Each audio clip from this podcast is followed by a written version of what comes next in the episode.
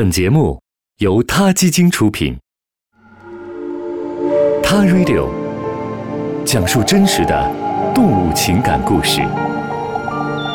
每个生命都重要。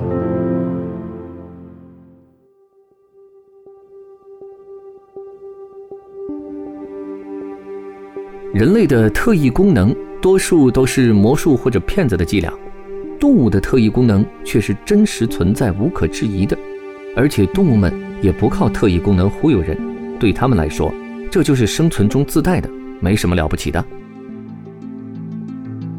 护鸟志愿者田志伟曾经说过，他守护的唐山乐亭那片湿地，有一种候鸟善筑巢，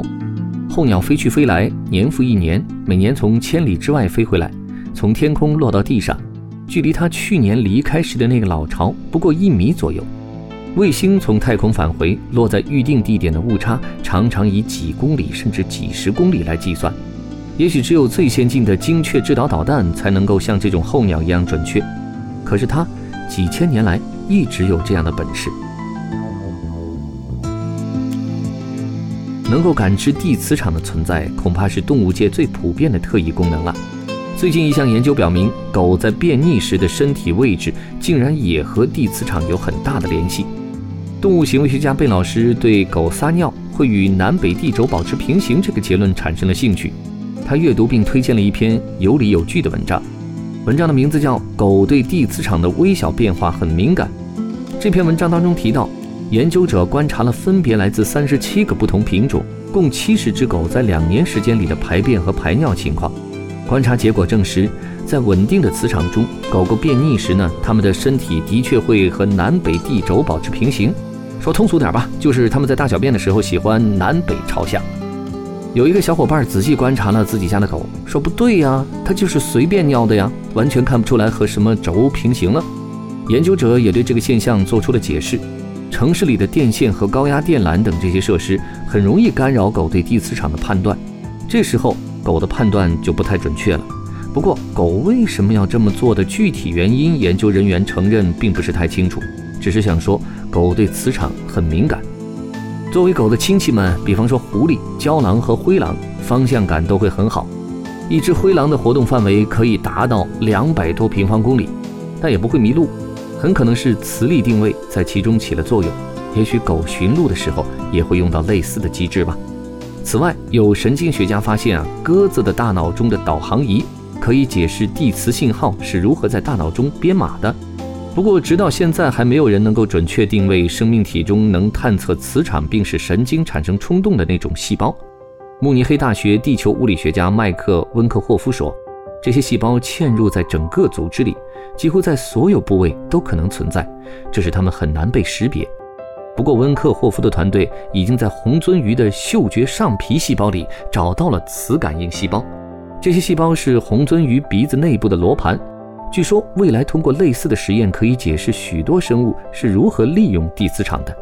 很多鸟类、鱼类、爬行类、哺乳类，甚至甲壳类动物和昆虫，都是靠地球磁场来寻找方向的。比方说，沙漠蚂蚁。无论沿着何种路径离开它的巢穴，离开有多远，最后总能以最短的路径，而不是原路径返回巢穴。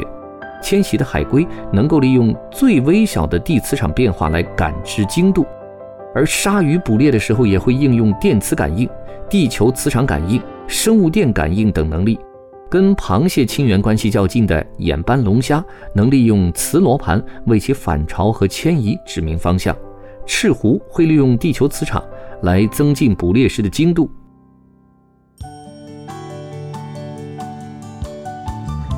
近年来的研究还发现，鸟类眼中的一种特殊光感细胞含有隐花色素，可以使鸟类眼中以明暗不同的图像形成地球磁场的模样。美国马萨诸塞州大学的神经学家斯蒂芬·拉皮特在《自然》杂志上发表了一篇文章，他问道：“人类眼中同样拥有隐花色素蛋白质。”它能否在人类视网膜中得到表达呢？现在的研究认为，隐花色素这种物质普遍存在于各种动物体内，从鱼类到爬行动物，再到鸟类。但是人类却是个例外。我们确实也有隐花色素，但是我们更多的似乎是将它作为我们生物钟的一部分，而不是用作指南针。或许在很久很久以前，在进化过程的某一阶段，人类和很多其他的动物一样，曾经拥有过对地球磁场的感知能力吧。好了，今天我们先聊到这里，下次节目再见。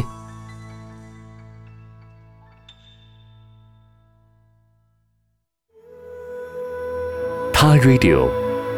中国大陆第一家动物保护公益电台，在这里，